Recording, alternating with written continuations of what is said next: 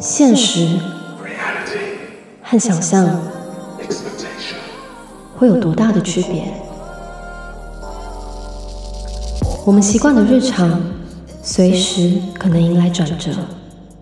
科技的奇异点，文明的崩塌，物理规则反转，生物基因突变，这些都可能发生在明天，甚至是下一个眨眼。为此，我们成立了空想科研 （Cool Science）。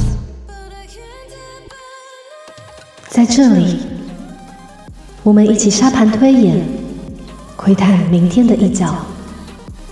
我们假设，我们验证，我们是空想科研。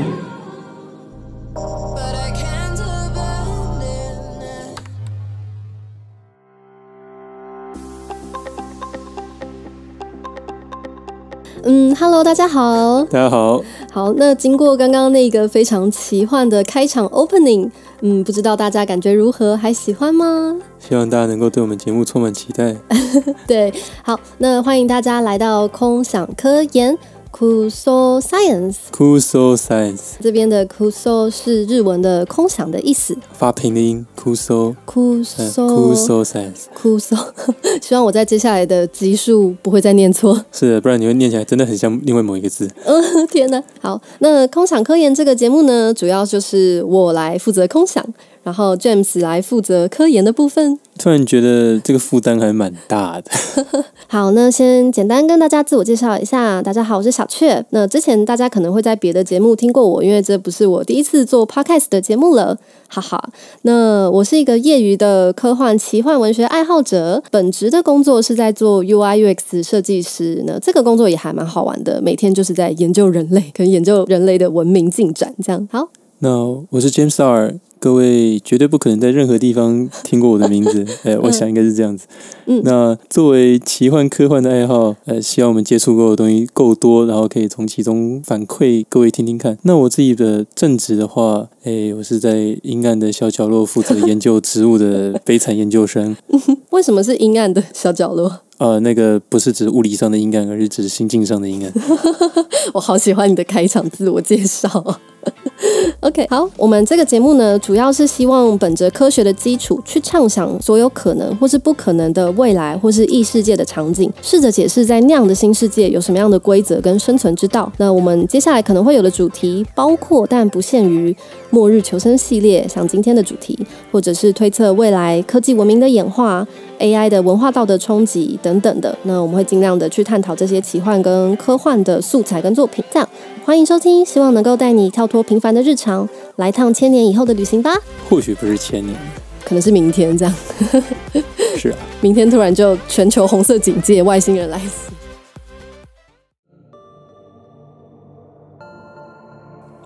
在二零二零年，震惊的消息接踵而至，人心惶惶，是否有种空前的漠视感？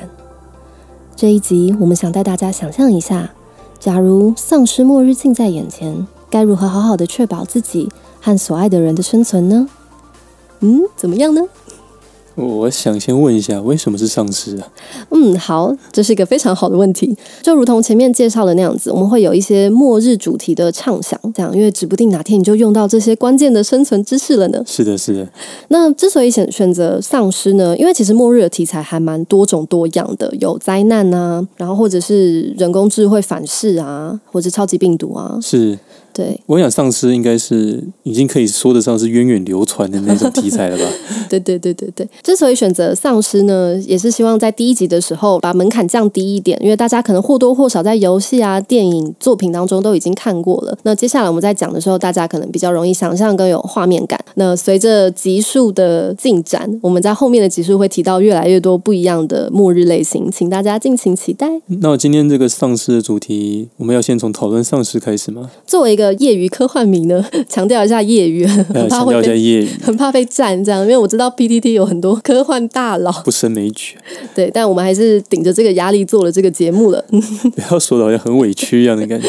希望大家接收到我们的热情。啊，我们先来讨论一下丧尸在现实生活中到底有没有可能存在。好了，科学的来讨论一下。我想说，我对于丧尸是否能存在的立场是是有可能的，是有看到一些关于疑似丧尸案例的新闻。哦，有什么在美国那边看到有人啃人脸还是什么这样哎对的新闻？是不是？没错，虽然那个 case 被证实说他是因为吸毒而导致神志不清，才是导致了很像丧尸的移动模式跟攻击行为，是但是也许在未来会有某种不一定是丧尸病毒。或者是有某种别的力量，或是或者是药品的滥用去 rotten 腐蚀掉了人类的心智，这样的丧尸来源，我觉得是有可能的。呃，还有一个新闻是在讲说有一个僵尸鹿的新闻，一样一样也是在美国那边，那嗯就是有看到呃很奇怪的野生的鹿，哦，然后它是落单于群体单独行动的，有了有有有，然后感觉好像不畏惧人类，这样就有一些奇怪的事情发生。自然界中其实有类似不少的案例，嗯，它的动物的那个神经系统被外面的寄生虫或者什么篡夺了，比方说嗯嗯，螳螂跟铁线虫这个组合没错吧？咦？对，寄生虫在它体内，然后为了它繁殖，最后让螳螂去跳水。哦，那像这种被外来寄主操控行为的案例，其实是有的。嗯嗯嗯对嗯嗯，你让我想到另外一个也很有名的寄生案例是瓜牛。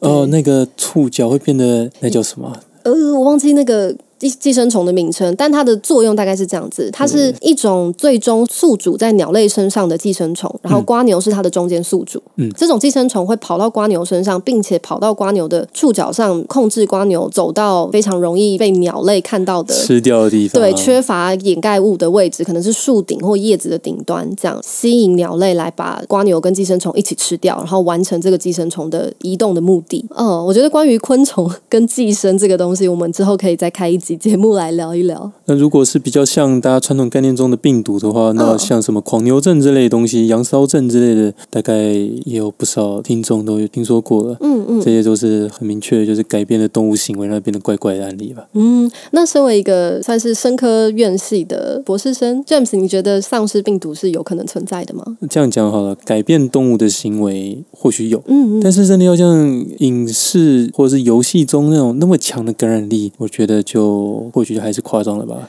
那个嗯有一部电影叫《末日 Z 战》，不知道大家有没有看过？哦我知道，我知道，那这也是描述一个僵尸末日情境的片子吧。对，有一个场景就很好地去说明了它那个片中的设定的病毒的感染力有多强。嗯，我记得应该是一个军人的角色吧，然后在近距离搏斗的时候被僵尸咬了手臂，哦，然后断手，对不对？对他立刻帮自己断手上止血带，不然的话他再过几秒就会大脑就会被感染了，被感染的话就回就天变成僵尸，对就对回天对乏术了。这么快的病毒感染跟散播的速度，嗯，呃，我想应该是前所， 我想应该是前所未见的。 OK，所以你觉得如果丧尸病毒存在的话，它应该不会真的是用，比方说嘴巴咬就感染了，可能会有别的途径。还有另外一种是，因为我们讲丧尸，对吧？那也是影视作品或游戏中常出现的。嗯为了让你打怪，不要只有一般的小僵尸打，好像很无聊，会开始出现奇怪的突变者，哦那变长得变像种山一样高那种。嗯因为大部分的快速的，然后密集的突变，它都是致命性的，嗯对嗯那个生物本身的存续是有很严重的影响。所以，嗯通常发生这样的事情，它就死了。如果你有某种病毒，会让你的肌肉细胞什么不停的增生，那最癌后症是最后你很有可能不是变成一只巨大的坦克，而是变成一团烂肉在地上。哦，听起来相当的克苏鲁呢。呃，就切换成那个沙耶之沙耶之歌的那歌个风 格，对，好，我们开吟始唱肉块提，提到一些比较是小众的恐怖向的作品。对对，这不样好意思， 没关系。关于小众恐怖作品，我们之后再开一集跟大家介绍。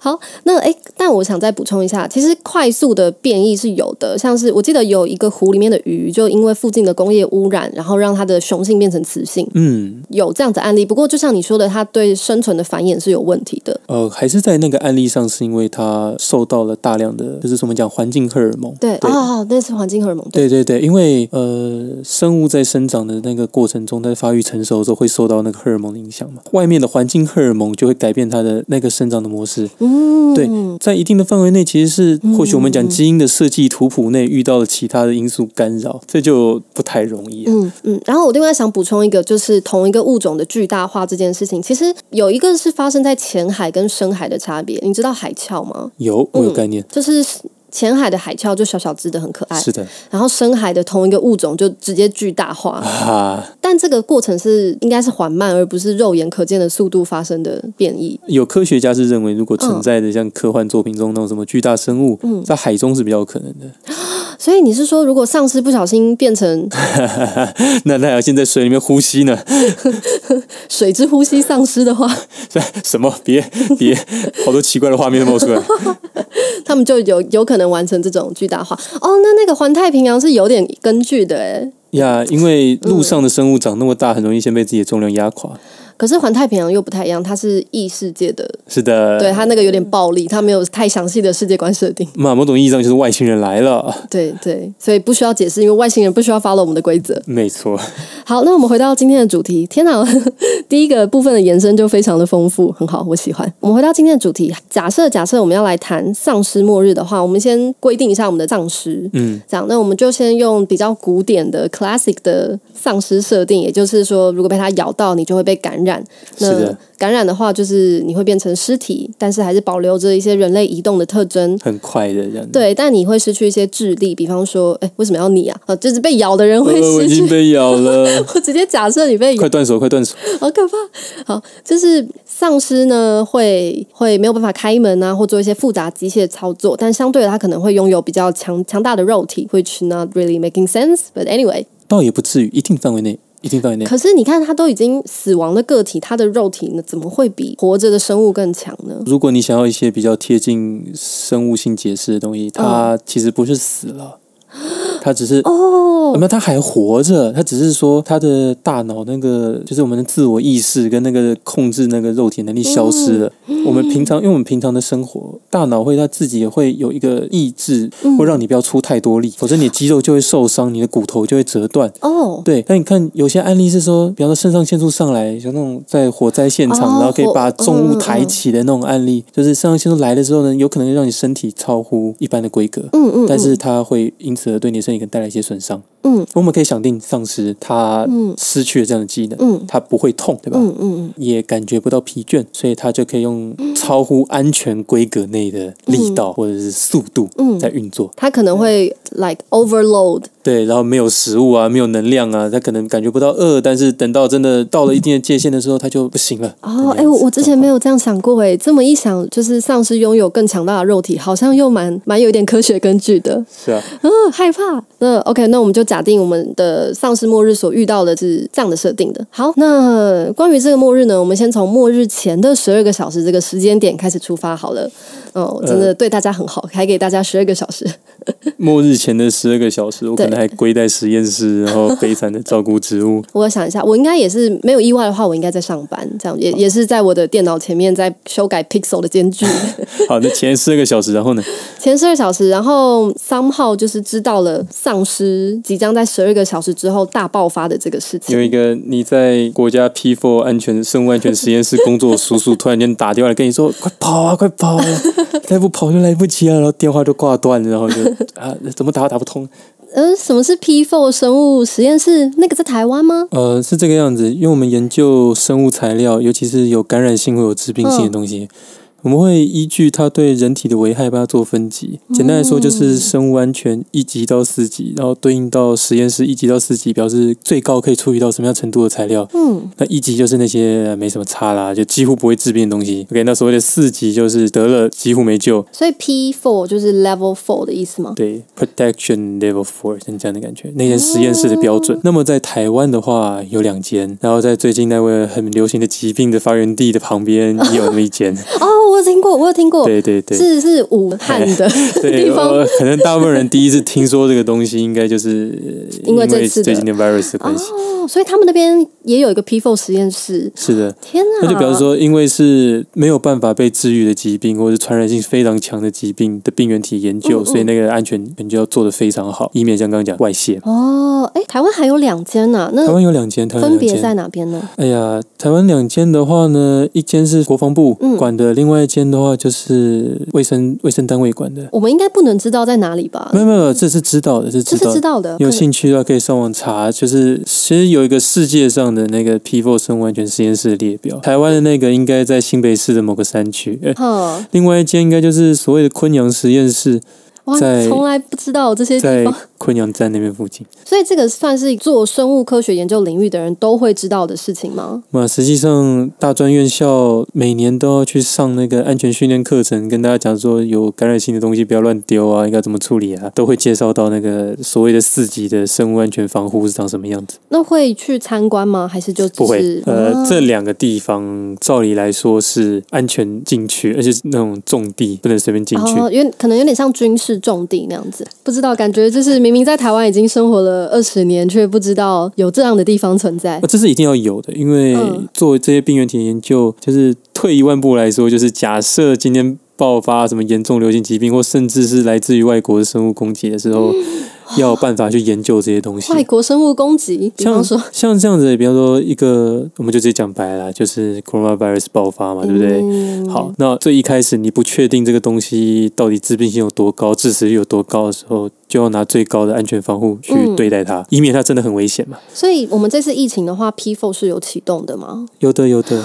他像们具体可能做了哪些？他们要去检验病原体，比方说组织样本里面分离、培养跟做疫苗。所以它第一哦步有一个很危险的步骤，就是做病原体的培养，或养出大量的病毒作为样本嗯可以做实验。那 OK，在这个步骤，如果一个不小心你的生物安全等级太低，那就会变成二次爆发。啊，就是可能有点像我们今天假设的丧尸末日的情况，可能是什么实验单位做了什么奇怪的东西，哦，一个不小心所以你才有一个在那边工作的叔叔，呃快跑啊！ 真的哦，要是真的有一个这样的叔叔也太酷了。你可以想办法去那边工作吗？ 然后我去当那个叔叔嘛。这样我就可以耶收到 alert。我跟你年纪相差，应该不是用叔叔去称呼的。你应该比我大点吗？我不记得了呢，数学不太好。好，我嗯我们继在麦克风续。前疯狂的摇头。对啊，就假设真的有一个 P4 实验室的叔叔，不过我个人 研觉得，究生化武器，我觉得应该是你的你认识的叔叔打电话给你，然后你再打电话给我，这我我样。没有哪个叔叔在那个生 物在国家实验室工作。你好歹比我跟科学有挂钩啊！我我只有那种在台湾水利公司的伯伯，那个水坝要垮， 哎、还不错，还不错。然后我再赶快开一个 podcast 的直播，跟听众说，赶快十二个小时之后，紧急紧急通知，大台北盆地即将 沦陷。呃沉没。哎、那是台北沉没，日本沉没吗？超致敬。对，那假设在这十二个小时，我们会有怎么样心境的转变，跟我们可以做什么提前的预防？我先讲讲看好了。那假设我提前知道了，第一个挣扎的事情是我要不要告诉别人？是的，嗯，这很挣扎哎、有你在乎的人嘛，就会把他带出去。可是你又怕说，啊、一传十，十传百，突然间状况乱了，会不对会？啊，等一下爆料公社之类的，哎，网络上开始贴，呃对对，PTT 开始发然了，后长辈图这样。 长辈 读 Line 群开始响了。对对对，然后就是各种记者来抄，还有一个就是别人不一定会相信你这个问题啊，尤尤其像我这种科幻迷，大家可能又觉得啊，他不知道看了什么作品，又想太多。 何止是不相信，我要真有个叔叔这样打电话来跟我说，我大概想到叔你喝 醉了吧？叔叔做实验做到疯对，掉，叔叔做实验做到疯了吧？看到幻觉。如果是打过来的那通电话后面有丧尸的背景音效的话， 我就会相 信。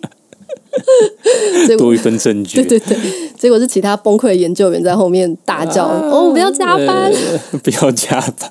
很可怕。好，所以我第一个挣扎是要不要告诉别人，就是你告诉别人，你可能会救到一些人，但同时你可能会影响到自己的呃物资的收集啊，跟逃生的准备。是的，这样，你觉得你会告诉多少人？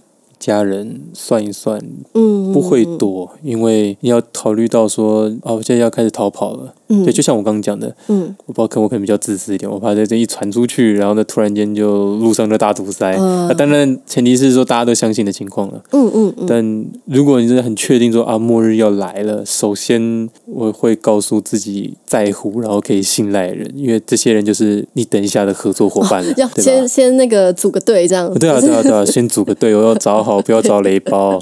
对，然后先对嗯先到那个工会广场，就是哎、诶那个组队加一，缺缺补师，缺坦克。 其实我呃，我跟 James 在会前会的时候有聊到说，其实这十二个小时有个很棒的生存策略，就是立刻开车离开这个即将可能爆发疫情，呃，不是疫情， 是疫情啊，哦，是疫情。OK，好，某种意义上是疫情。我刚刚想到是对吧 coronavirus，好。耶耶耶耶耶耶耶！你现在终于说出为什么要做这集的真心哎呦话没。有错哦。有没有觉得其实很多可以借鉴的地方呢？ 有点地狱。OK，所以有一个选择方法是你立刻跳上一个载具，然后离开这个个是非之地。嗯好，但为了节目有东西可以讲呢，以及为了那些可能有遇到逃不出去状况的人呢。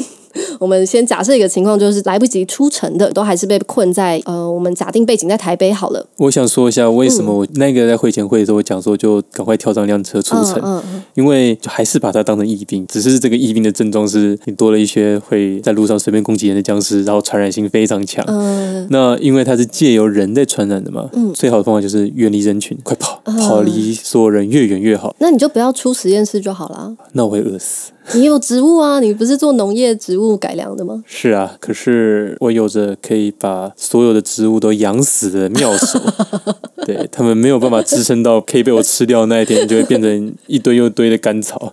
没有办法采收。是的，你的那个植物的养殖经历也是有够精彩呃的。不过我们实验室有大桶又大桶的糖拿来配培养基用的，我可以靠吃糖为生的。哦，玉米糖浆吗？诶、葡萄糖葡。萄糖，对，葡葡萄萄糖糖， 葡萄糖跟 s u c r o s 好，我们等一下会谈到就是补给品的部分。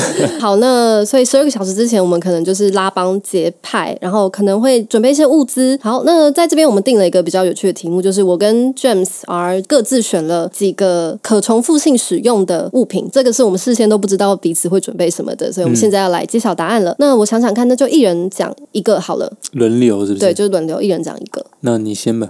我觉得我第一个要带的东西很有趣，我是我首先想要带护照跟身份证，啊， 也嘿，很聪明吧？有你直接考虑到了，如果这个灾难结束的话，嗯要怎么办的事情？不一定是结束，可能是你逃跑到一半的时候就有我我在想一些很残酷的状况，就是以台北来说，我们还是有不同的人口的组成嘛是。比方说我现在家在文山区，比方说文山区这边有一个避难所，但是它只有该户籍的人才可以进去，啊，或者是这边只收留台湾人之类的话，你要那证明自己的身份。。对，这是一个。然后第另外一个证明身份的，就是假设你今天遇到军队，或者是你遇到来清场的人，有一个东西可以证明你是谁，然后你可能比较有机会有一些理智谈判的筹码 还能拿着身份证呐喊人，那个就不是僵 对尸。对对对对对，所以简单来嗯说，就是如果手上有身份证明文件，在跟官方打交道的时候。会比比较较有容易，利。占体积也不大，你找个对贴身的对对口袋塞进去，嗯，对，这样就行了。可是我觉得这不是大家会第一个想到要带的呃，东西。这的 确不是我第一个会想到的那些东西。嗯可是我觉得蛮重要的，给大家参考。赶快拿小本本把这个记下来。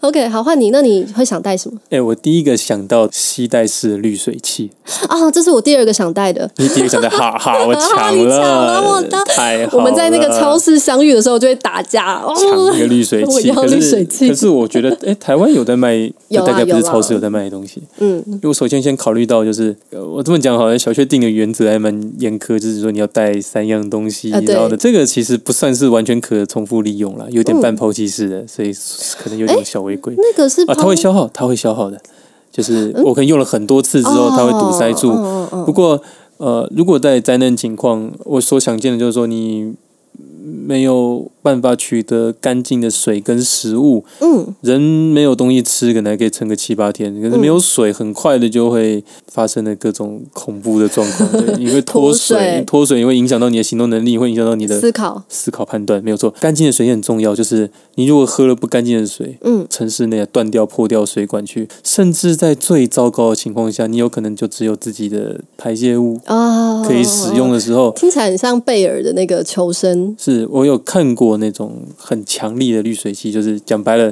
就是你的尿给它冲下去的，都变水出来，嗯，很厉，害的那种。你得靠这些东西为生的时候，你不会想喝不干净的嗯水，嗯嗯，喝不到干净的水，很多东西都没办法做。你总不会想要在僵尸来追你的时候还肚子痛下痢吧，对不对？这那就那就跑什么啊， 就赶快被吃掉算了。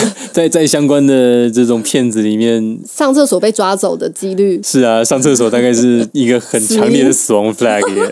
一个死因就哎，我对我灾难片的时我候我去那边的上厕树林解决一下，就不会回来哎，了对，。就不会回来，就听到是惨叫声啊！非常的 有画面感。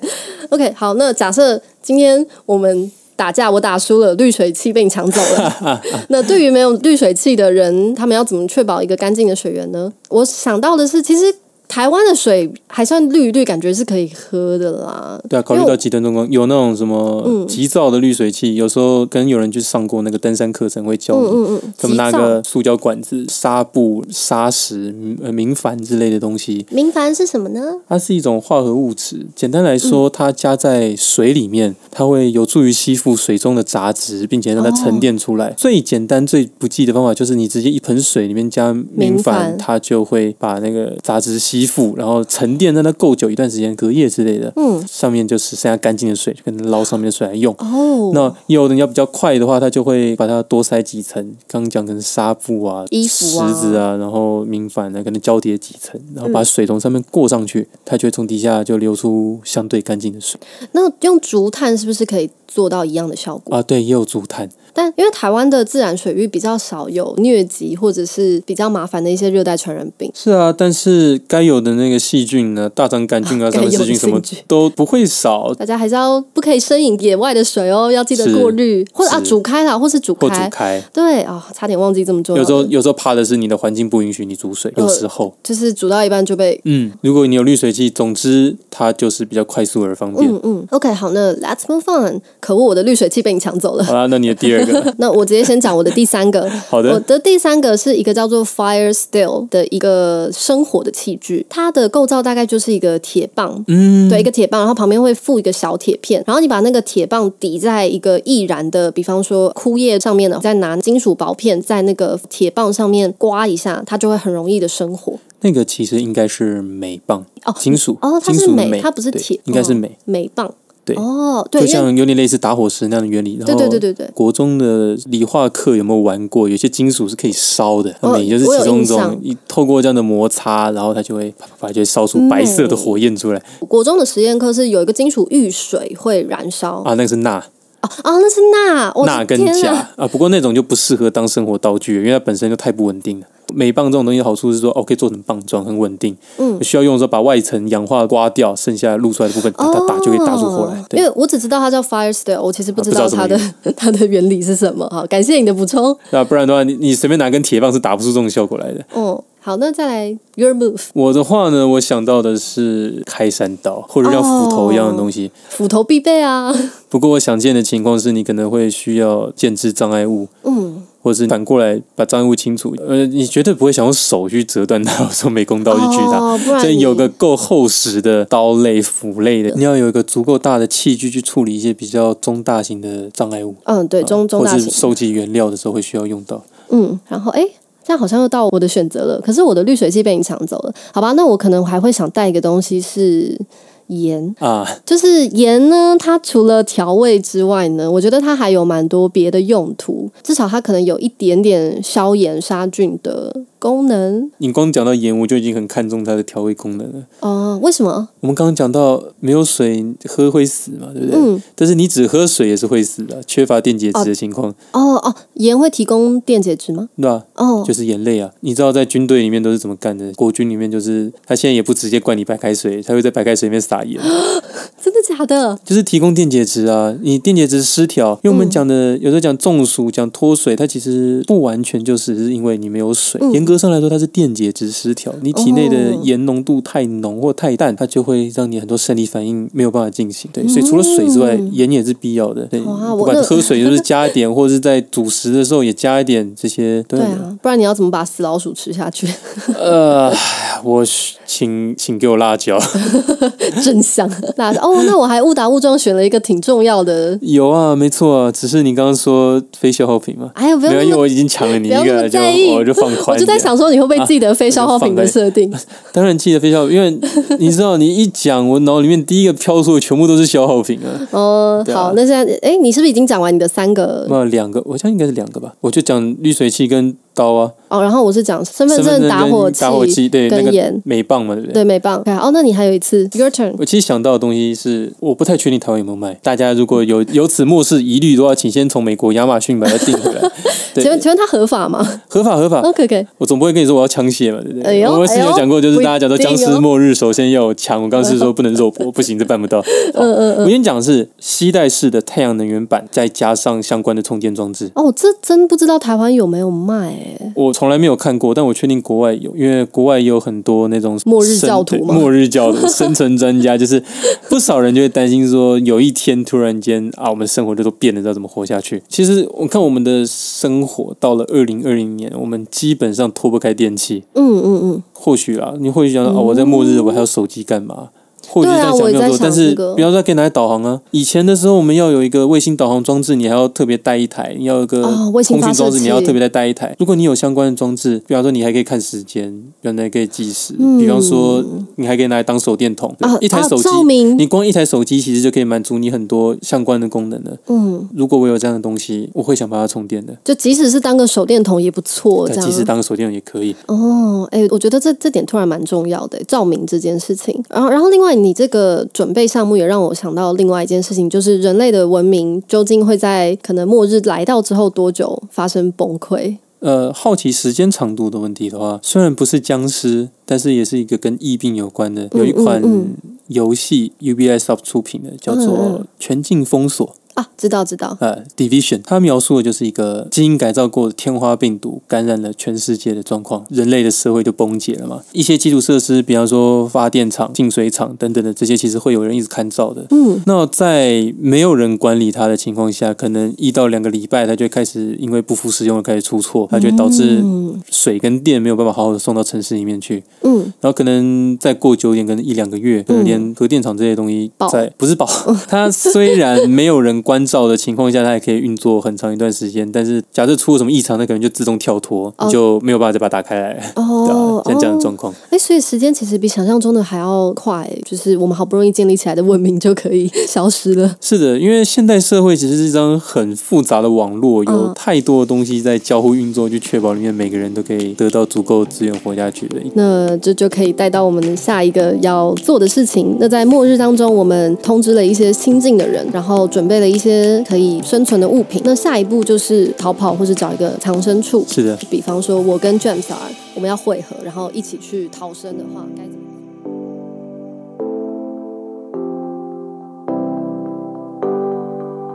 我是小雀，感谢收听到这里的你。如果你跟我们一样喜欢这样有真实科学、生物学作为理论基础的未来畅想，那请来和我们相认吧。在 Facebook 上搜寻“空想科研科技科幻硬奇幻”，嗯，就可以找到我们喽。这是一个公开社团，大家都可以自由的发文啊、问问题等等，也可以来看看小雀每天更新的不可思议内容。那么下一集我们会继续本次的丧尸末日主题，带领大家寻找适合的避难所 shelter，以及面临人性两难的拷问。内容一样扎实精彩，记得按下订阅键，不要错过喽！我们下期再见，拜。